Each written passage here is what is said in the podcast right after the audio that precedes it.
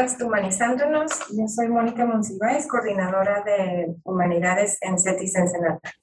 Hola a todos, yo soy Dan y soy alumno de CETIS Universidad. Estudio el quinto semestre de Ingeniería Industrial. ¿Qué tal? Soy David, profesor universitario en CETIS Campus Ensenada en el área de Humanidades. Muy buenas a todos, mi nombre es Yaroslav, soy estudiante de quinto semestre en Ingeniería de Energías Renovables. Mucho gusto. Hola, mucho gusto. Mi nombre es Olga Murillo y soy profesora del área de Humanidades. Bienvenidos, chicos. Muchas gracias. Muchas gracias a todos por estar aquí y bueno, finalmente estamos logrando una, un sueño que surge de una plática entre amigos y que queríamos compartir con ustedes todo lo que pensamos sobre temas distintos, eh, como qué es lo que nos hace ser humanos y todo lo que implica y que nos hace únicos. Sí, como mencionaste, Mónica, vamos a platicar temas que nos involucran como seres humanos, como todos los que estamos aquí presentes. Así es, y en esta ocasión comenzaremos por explicarles de qué estaremos compartiendo en este espacio que es el podcast Humanizándonos en CETIS. Como su nombre lo dice, aquí trataremos de lo que significa ser humano, lo que es ser una persona y las dimensiones que nos constituyen y nos hacen ser lo que somos. Por ejemplo, el cuerpo, eh, la inteligencia, la dimensión eh, espiritual, la estética, la ética y por supuesto la dimensión histórica del ser humano. Así es, estamos muy, muy emocionados de estar aquí y de hecho vamos a empezar con una pregunta muy interesante y que eh, cada uno de nosotros trataremos de, de contestarla. La pregunta es, ¿qué significa ser humano? Adelante. Este, hola, yo soy Fernanda Ya, soy estudiante de Ingeniería Industrial en CETIS Universidad y para mí el ser humano es mucho más que el resultado de un proceso evolutivo y más que una especie dentro del reino animal. Para mí un ser humano es todo aquel individuo que tiene la capacidad de pensar, de sentir y sobre todo de aprender que además tiene motivos y anhelos personales y que busca la manera de alcanzarlos a través del aprendizaje y de la adaptación a los entornos en los que se encuentre. Pero también creo que es importante recalcar que los seres humanos tienen fallas y que son propensos a equivocarse. Pero creo que es nuestra capacidad para aprender la que nos ayuda a crecer y ser mejores y que es a partir de estas fallas eh, que podemos crear cosas nuevas y valiosas en todos los ámbitos de nuestra vida ya es en el ámbito académico, en el emocional, incluso en el ámbito social. Gracias.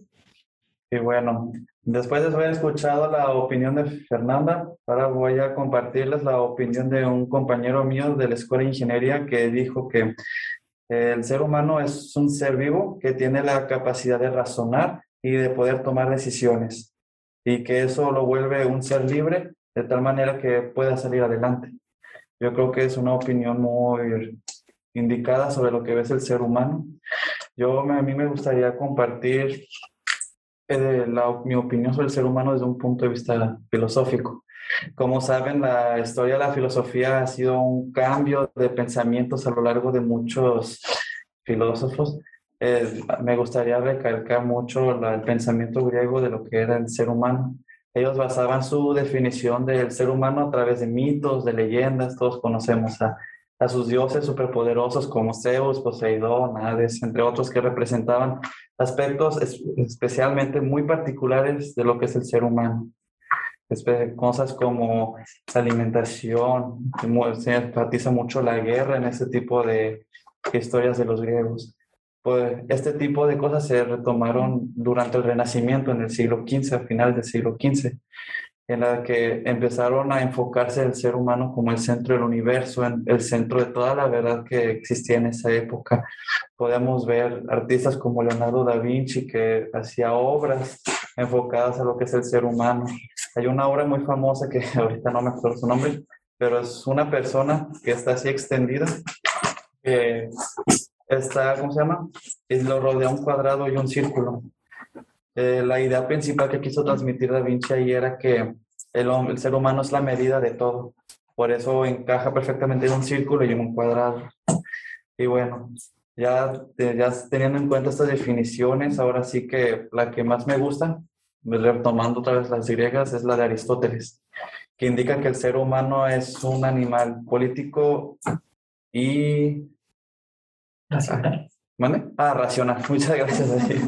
Sí, político porque tiene la capacidad, es el único animal, es el único ser vivo que tiene la capacidad de, de lenguaje, de poder transmitir ideas haciendo uso de la voz. Y al mismo tiempo, al ser racional, tiene la capacidad de poder entender el entorno, poder como dijo mi compañero, tomar decisiones, tener esa libertad de poder modificar el entorno acorde a las necesidades del ser humano. Y eso implica mucho la parte del animal político porque eso hace que el ser humano pueda distinguir entre lo que es bueno y lo que es malo. Y de esa manera poder hacer justicia. Y es el acto de hacer justicia en base a lo que es bueno y es malo. Obviamente, desde el punto de vista subjetivo, eso es lo que hace que sea político, ¿no? Y bueno, creo que ahorita es turno de Dan. A ver, Dan, cuéntanos, ¿qué es el ser humano? Gracias. Eh, bueno, para mí, el ser humano es simplemente una palabra, me parece maravilloso. Somos seres pensantes que usamos la razón y me parece increíble cómo el ser humano tiene esa capacidad de comunicarse como lo estamos haciendo aquí. Y no solo de comunicarse, sino de transmitir, de cómo el ser humano ha evolucionado durante siglos o miles de años y cada vez va evolucionando para convertirse en algo mejor. Y no solo evoluciona él, sino transforma su entorno, como bien dijiste, para su bien. Hace tiempo hemos visto cómo ha evolucionado la forma de construir, la forma de transmitir mensajes, o simplemente el investigar nuestro entorno y conocer o descubrir cosas nuevas. Eso para mí es maravilloso pensar cómo este animal que somos nosotros podemos, tenemos esa capacidad de, de, de investigar, de ver nuestro entorno y decir cómo son las cosas, por qué son las cosas así. Y para mí es simplemente maravilloso pensar cómo todo eso es posible. Y vemos cómo esta evolución se da, es constante. No nos estancamos, sino que siempre estamos buscando cosas nuevas, estamos aprendiendo cosas nuevas, estamos investigando cosas nuevas. Y es simplemente pensar qué nos depara el futuro, ¿no? Y para mí el ser humano es único en el, en el universo. Bueno, está lo que conocemos ahorita. Muchas gracias, muchachos, eh, por compartirnos su pensar. Ahora es el turno de los profesores para darnos su punto de vista. Muy bien, bueno, pues si me permiten iniciar, yo diría que mi concepción del ser humano coincide en mucho con lo que nos han dicho los jóvenes, ¿no? lo que nos decía Yaroslav, lo que dijo Fernanda, lo que recién nos compartía Dan. En primer lugar, a mí me gustaría destacar que el ser humano es muy complejo, es, es multidimensional y de ello estaremos hablando en el podcast, ¿no? No solo somos cuerpo, ni solo somos racionalidad, también somos eh, un ser que puede autodeterminarse, puede decidir, puede distinguir entre el bien y el mal, como ya nos decían los jóvenes. Es un, un ser que es el resultado de la herencia biológica, eso no se puede negar, pero también de cómo nos vamos construyendo a través de la crianza que nos dan, por ejemplo, nuestros padres o con quienes crecemos, y también de lo que nosotros mismos, cada uno, invertimos en nuestro desarrollo personal, ¿no? Cómo nos construimos poco a poco a través, por ejemplo, de la educación. Y esto eh, que permite desarrollar nuestras facultades que nos hacen únicos y diferentes de otras especies. Yo reconozco que cualquier ser vivo es muy digno, es una planta, eh, un animalito que podemos tener en casa, pero lo cierto es que el ser humano se distingue por esa racionalidad que ya señalaba Aristóteles desde hace miles de años. Y me refiero cuando habla de facultades específicamente humanas a la inteligencia y la voluntad. La inteligencia para mí es esa capacidad de comprendernos a nosotros mismos pero también a los demás, comprender el mundo en el que vivimos y pues, en totalidad el universo. Y por otro lado, la voluntad, que es esa capacidad que, como ya se decía desde hace algunos minutos, nos permite elegir. Es decir, si tenemos diferentes cursos de acción, por ejemplo, venir o no venir a trabajar, o si quieres ver una película, bueno, pues en un menú muy amplio de opciones, ¿cuál, cuál prefiero ver? O qué comer, a qué horas hacerlo, eh, a qué universidad quiero entrar, o sea, diferentes alternativas.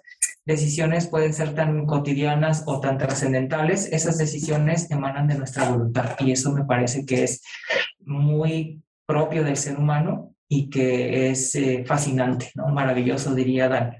Finalmente diría que nosotros como seres humanos somos nuestro presente, o sea, lo que somos hoy, pero también nuestro pasado, esa herencia cultural que hemos recibido y lo que pretendemos ser, ¿no? lo, lo, que nos proyectamos hacia el futuro. Eh, en suma, diría, para mí el ser humano es un mundo de posibilidades. Ahora me gustaría saber, para ti, Olga, ¿qué es el ser humano? Fíjate que concuerdo contigo en esta visión este, multifactorial o compleja del ser humano. Y yo quiero agregar un aspecto que considero que es elemental. Si bien en todo momento hemos insistido en nuestra descripción que hemos dado hasta ahorita sobre esta característica única que nos distingue como seres humanos, de la racionalidad, de la inteligencia, de cómo nos llamamos con nosotros desde la perspectiva política y social, pero también cómo prefiguramos o hemos aprendido del pasado, somos ahora como nos definimos, pero creo que una característica que nos distingue también de otros animales es la posibilidad de imaginar hacia el futuro. O sea, eh, los seres humanos eh, hemos eh, construido esa posibilidad a través de este proceso evolutivo, ¿no? De que comprendemos el, pasado, entendemos y nos definimos en este momento, pero tenemos esa posibilidad de prefigurarnos varias, varias alternativas futuras, ¿no? Varios futuros alternos. Y a partir de ellos podemos, como dices, tomar decisiones. Y creo que esto es muy importante porque en este escenario, y como comentaban hace rato los chicos de que hemos ido evolucionando, es cierto, en algún momento creíamos que éramos como el centro del universo y después nos dimos cuenta que sí somos importantes, pero que tenemos que cuidar a nuestro entorno y hoy estamos evolucionando a comprender que tenemos un solo escenario y que ese solo escenario tenemos que cuidar, ¿verdad? Y ya somos un poco más conscientes del sentido de la vida, en, en la percepción no solamente de carácter espiritual, sino que además ya sabemos que las plantas tienen una respuesta, entre comillas, emocional, ¿no? Que los animales sienten, estamos hablando sobre los derechos de los animales y estamos progresando. Espero yo que avancemos a una visión más comprensiva de quiénes somos como seres humanos y de que todos estamos relacionados, estamos vinculados de alguna manera, ¿no? Y esa visión nos deja de ser este, el centro del universo, sino nos reconocemos como parte de ella, no como un ser solamente supremo que domina la naturaleza y que hace lo que le place con, con, lo que está en el entorno, ¿no? Y creo que esa parte de definición del ser humano es algo de lo que debemos de reflexionar porque de pronto sumergidos en la tecnología y en toda esta vida cotidiana que es tan eh, veloz, ¿verdad? No nos dejamos un tiempo para la reflexión y para, para pensar pues que creemos como seres humanos, no solamente para nosotros, para nuestras familias y para toda la humanidad en su conjunto, ¿no? Y bueno, para cerrar este, este comentario, quiero decir y quiero rescatar algo que escuché en un podcast hace poquito relacionado con una persona que tuvo cáncer y este personaje este, que es una actriz, nos comentaba que nosotros somos eh, seres espirituales viviendo una experiencia humana.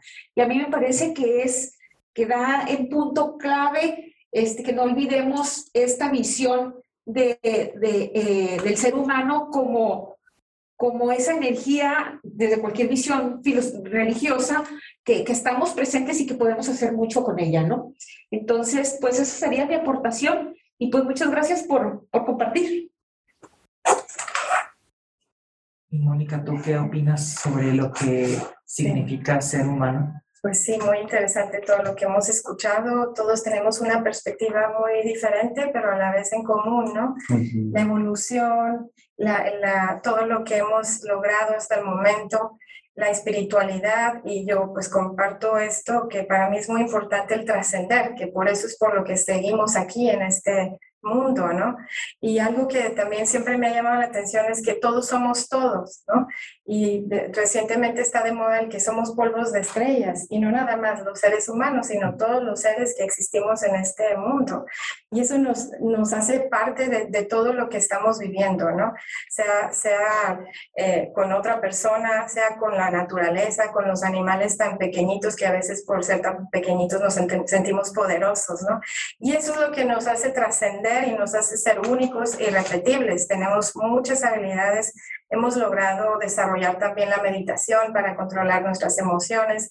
Hemos logrado aprender a cómo ser mejores personas. Hemos trascendido en, en, todas las disciplinas de, del conocimiento, o sea, las hemos logrado catalogar, ¿no? Sea de medicina, sea de física, de matemáticas, de, de todas las disciplinas hemos hecho tantas cosas que eso es lo que nos hace ser humanos.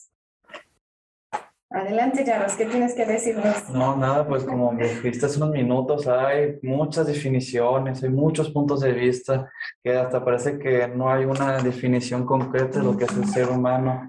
Sin embargo, supongo que todos entendemos lo que es el ser humano, más no sabemos, que es muy curioso, ¿no? Porque queremos saber todo, pero pues la verdad es que como dijo Sócrates hace mucho tiempo, solo, solo sabemos que no sabemos nada, básicamente. y bueno, ¿tú qué, qué piensas pues, de conclusión de esto? Yo comparto la opinión de todos y me encanta, me encanta este espacio porque esto es lo que es el ser humano, compartir ideas también y, y ver cómo cada uno tiene una idea, pero todos al final terminamos en lo mismo. Entonces me parece muy interesante escuchar, y más su punto de vista, porque como son profesores, dan esa parte, ¿no? De ver la evolución, de cómo llega un alumno con ustedes y cómo termina una clase, ¿no? Y, y ver esa transición es, es, lo que somos, ¿no? Ser humanos. Y esa evolución en, en, un periodo, en un corto periodo de tiempo, que es un semestre. Y puedo asegurarles que notan una, un cambio en los alumnos. Claro. Y me gusta mucho esa, esa perspectiva que, que traen a la mesa. Excelente. Sí. Ahora creo que para esta emisión estamos llegando casi al final y considero que es Jaros nuevamente quien nos va a decir qué podemos esperar para la siguiente emisión. Sí, claro. Bueno, para la siguiente emisión vamos a tratar el tema de la dimensión estética algo, un atributo específico del ser humano por el cual podemos reflexionar mucho al respecto. Nos acompañará Giovanna León, quien nos platicará cómo es que ella diseñó el cover de este podcast. Bien. Y también vamos a traer a los compositores de la música, quienes son Aaron Esquivel e Ítalo Vázquez. Mira qué interesante el nombre. y bueno, muchísimas gracias a profesores por asistir, también Dan, muchas gracias por participar. Este, nos esperamos en el siguiente episodio del podcast y espero que todos los que estén escuchando hayan tenido un momento de reflexión. También quisiera recordarles que más adelante nos van a acompañar la maestra Linda González y la maestra Carla Díaz, quienes también son importantes participantes en este proyecto del podcast. Hasta luego y nos vemos en el siguiente episodio. Muchas gracias. Muchas gracias a todos. Hasta luego. Gracias, hasta luego. Bye. Bye. Bye.